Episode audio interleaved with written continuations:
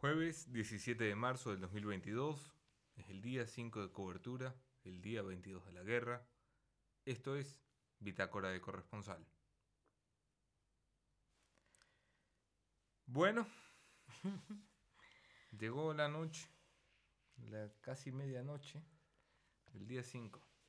Mónica Nando. Bueno, yo quiero contarles que nuevamente pasé la madrugada despierta, como ustedes pueden revisar las redes. Yo creo que ya nuestro horario de sueño es ya está cambiado, de 5 de la mañana cambiado. a 9 de la mañana. Sí. Tranquilamente.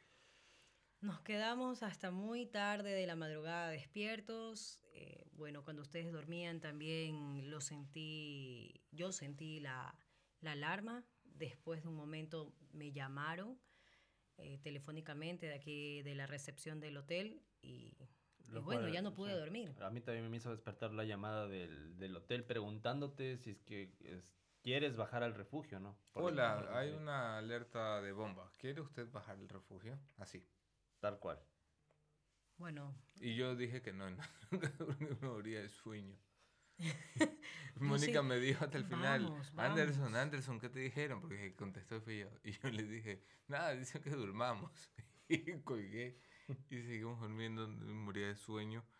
Eh, que es un dato importante porque esto está sucediendo en todas las ciudades de Ucrania, en todas las ciudades importantes de Ucrania. Rusia está jugando psicológicamente con el pueblo ucraniano para cansarlo, juega al desgaste, juega a tenerlo 22 días sin poder pegar el ojo, porque claro, un día te confías y ese día realmente caen bombas. Así es. Eh, anoche, eh, aquí me muestra la Moni, anoche han caído en Golín, en Chernivtsi, en Ternopil, en Lviv y en Zakarpaksta. No sé, esa ciudad no la conozco, no sé dónde estará. Bueno, ¿qué más? ¿Qué más hicimos? Aparte eh, del, del, frío intenso que terrible, hoy día fue. Hoy el frío eh, era menos uno, sensación térmica de menos cuatro. Eh, así estuvo todo el día, desde la mañana hasta la tarde, con un solazo primaveral. y claro, y todo se nos ríen es como, Es como cuando sales en Quito y te dice, ese sol es de lluvia, acá ese, sol, es de frío.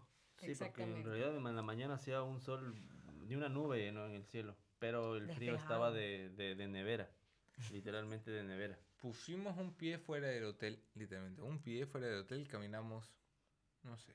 Eh, Hoy día caminamos bastante. No, sí. sí, sí, pero digo, caminamos 100 metros eh, el hotel está, eh, es muy raro explicar, es, un, es como una fortaleza, esto ya creo que lo contaba, como una fortaleza. está como en una elevación. Eh, literalmente una fortaleza, como la torre de vigilancia de un castillo antiguo, pero solamente la torre de vigilancia la han convertido en hotel.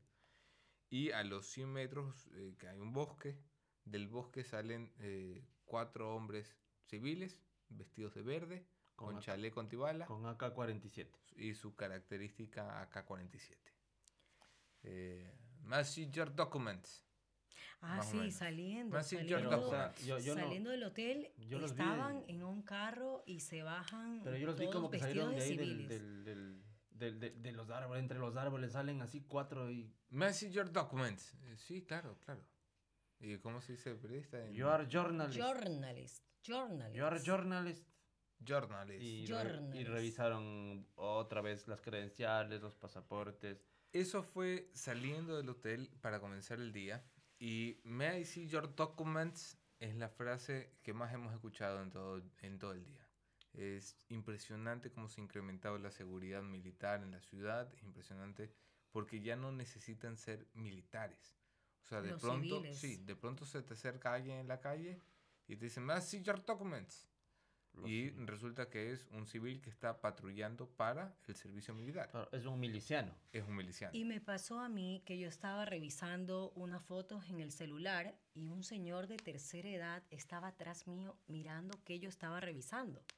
Me sorprendí porque sentí que alguien estaba en mi espalda y era el señor que estaba revisando que yo estaba eh, eh, chequeando en mi celular. O sea, él estaba monitoreando todo. Claro, ahora por este asunto de la guerra todo el mundo está en esa alerta, ¿no? No puedes, no puedes, como decía en el capítulo anterior, no puedes tomar fotos por el asunto de, de que tú puedes compartir la ubicación donde hay mucha gente concentrada y pueden ser puntos de objetivos militares. es por eso que la traductora nuestra, ¿se acuerdan? Cristina. Ella dijo que, que, los McDonald's están cerrados. McDonald's, KFC, son un punto de concentración. por la aglomeración de, personas. Porque ahí se concentran los jóvenes, mucha gente. Entonces, esos pueden ser objetivos. es, por eso también que si se asoman a la ventana de nuestro hotel, que al estar en una montaña tiene vista sobre la ciudad, que es bastante plana, eh, van a ver muy pocas luces encendidas. Entonces la ciudad en la noche es penumbra, y es penumbra porque nadie quiere eh, ser muy visible para un avión ruso. Sí, por temas de seguridad todos apagan las luces. También estuvimos con jóvenes estudiantes que recopilan chalecos, radios, zapatos, medicinas y todo lo que necesitan los militares para el frente de batalla. Muy eh, jovencitos, ¿no? 19, 20 años. Sí, sí, pero ustedes se dieron cuenta que al ingresar en la parte de afuera estaba un joven con un libro sentado. Él estaba controlando la zona. Mira cómo se cuidan entre ellos. Es como, sería como el vigía. sí, en cada esquina hay eso, hay, hay patrulleros. Esto nos dijo más tarde, disculpen que me adelante, pero esto nos dijo más tarde una de las personas con la que hablamos buena conversación hoy, Dimitrio, ya hablaremos de él, eh, pero él nos contaba que su trabajo principal hoy es ser patrullero. Entonces, nada, va por cada cuatro o cinco cuadras mirando que nadie esté metiéndose drogas, que nadie esté sospechosas. en alcohol, pero sobre todo que nadie parezca raro. Y cuando ves a alguien raro, ya saben la frase. May I see your documents? Documentos. Y cuando subimos ya para poder conversar con los estudiantes, nos pidieron documentos e incluso nos tomaron fotos, si se dieron cuenta. Sí. No, yo no me di cuenta, tú te sí. Estaban eh, tras mi hombro, estaban tomando fotos a lo que estaba grabando, obviamente, a, y, a, la entrevista, a, las personas que estaban ahí, nosotros. Algunas fotos se acercaron a tomarnos. Fuimos a este lugar donde están los chicos más jóvenes, los que son demasiado jovencitos para la guerra, 18, 19 años. Eh, y estos muchachos están aquí en el BIF reuniendo y recopilando víveres, reuniendo y recopilando alimentos, zapatos, chalecos, radios, todo, todo lo que sea, ropa militar, medicina, cascos, todo lo que se le ocurra que puedan necesitar un militar en el frente.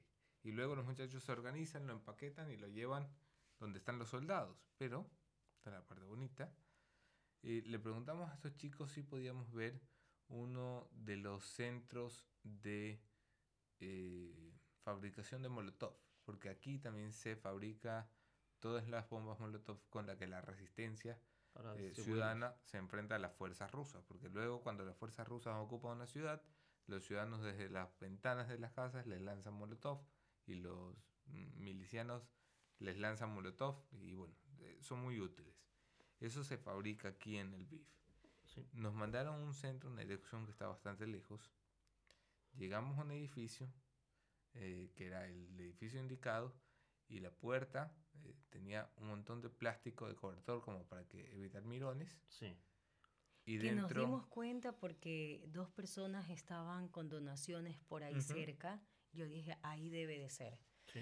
Pero para ingresar, tú no ni siquiera eh, te das cuenta que ese es el lugar porque tienen plástico a la entrada. Sí, es bien, es bien camuflado. Y una vez que ingresas, no, no está de más decir la amabilidad de, de la gente que está ahí. Obviamente, previamente te identificas, ¿no?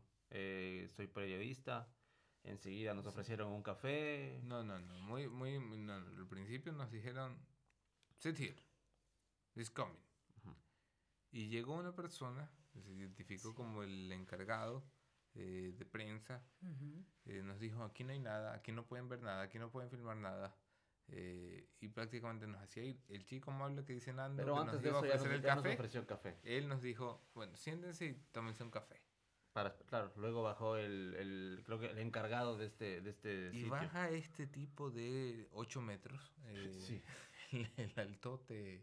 8 metros, sí. Yo trataba de sonreírle, de ser amable, pero serio, ¿no? No, totalmente. No, trataba de, de, hablarle con, los, con las miradas. Tremendamente incómodo con la presencia nuestra. Eh, sí. Y luego, eh, esta parte no sé si tú la seguiste, eh, Moni, pero eh, nos empezaron a preguntar, ¿y en Ecuador la gente sigue la guerra? A ver, las redes. Ajá, a mostrarle que sí, que había gente hablando del tema. Exacto. ¿Y ustedes de qué medios son? La posta. A ver, ¿son prorrusos? No, a ver.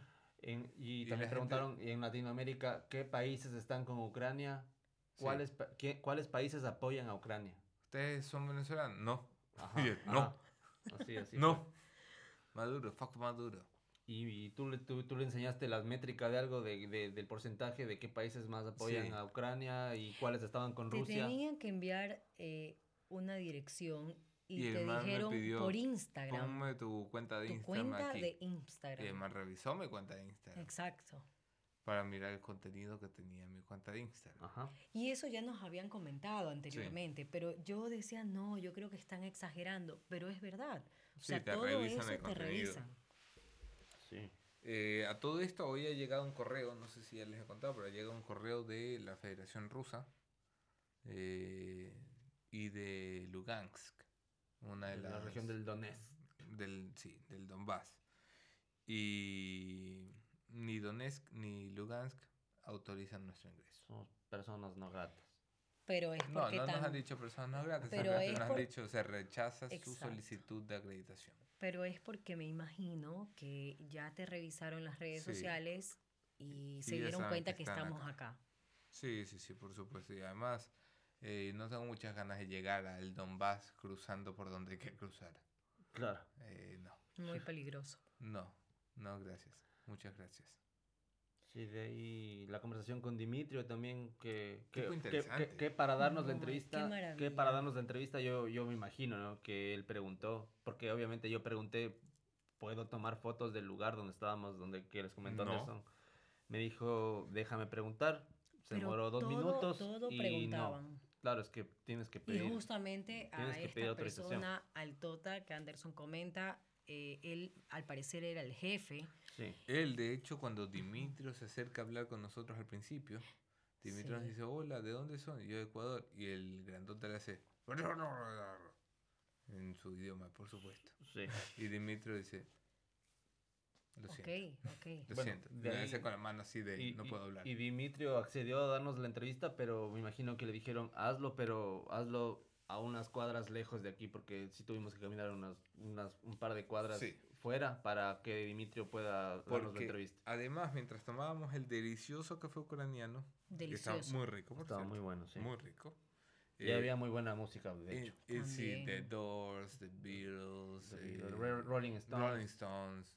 Y el lugar bien camuflado, porque el ingreso... Sí. Un edificio abandonado. Las donaciones, del otro lado tenían mesas, les daban de comer a los policías. Sí, pero ya adentro había una cantidad absurda de policías y de milicianos. Se salía todo el mundo vestido de militar. Sí.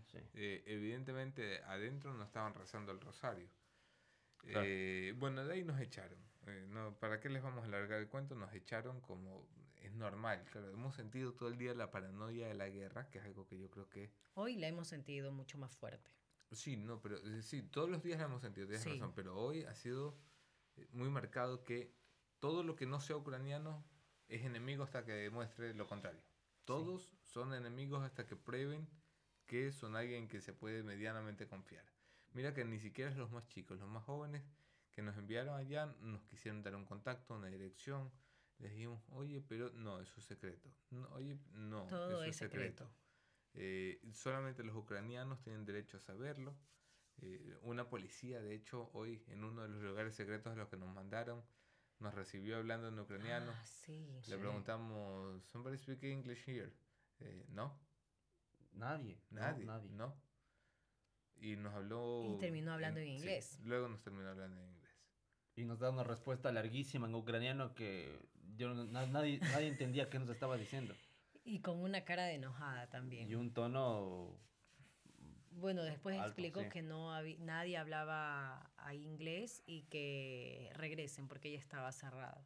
Bueno, hay muchas historias todavía que contar en el BIF. Eh, es una ciudad donde se despide la gente de los suyos, así que intentaremos seguramente ir a, a la estación del tren eh, mañana o, o, a otros lugares, dependiendo de la acreditación que ya debería estar lista.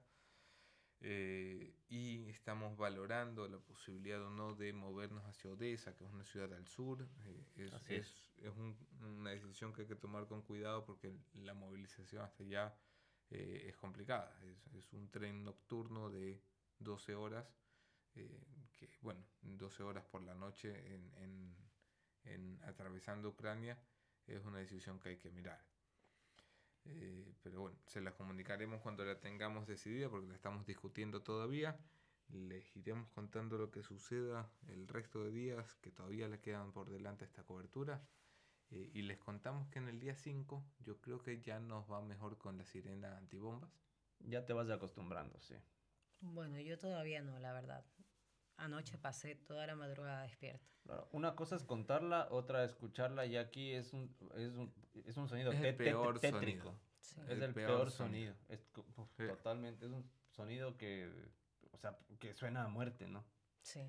La cantidad absurda de armas que hay en la calle, eh, la cantidad de protección que tienen los edificios, que tienen sacos ya eh, puestos a la entrada, te empieza a hacer sentir de, evidentemente es eso, la noción de un país en guerra, un país donde las tiendas están todo el día cerradas, donde todo pasó a segundo plano.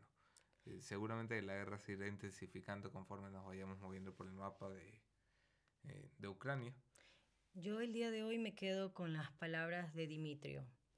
Sentimos ese no sé qué que sale de adentro, del pecho, que es patriotismo.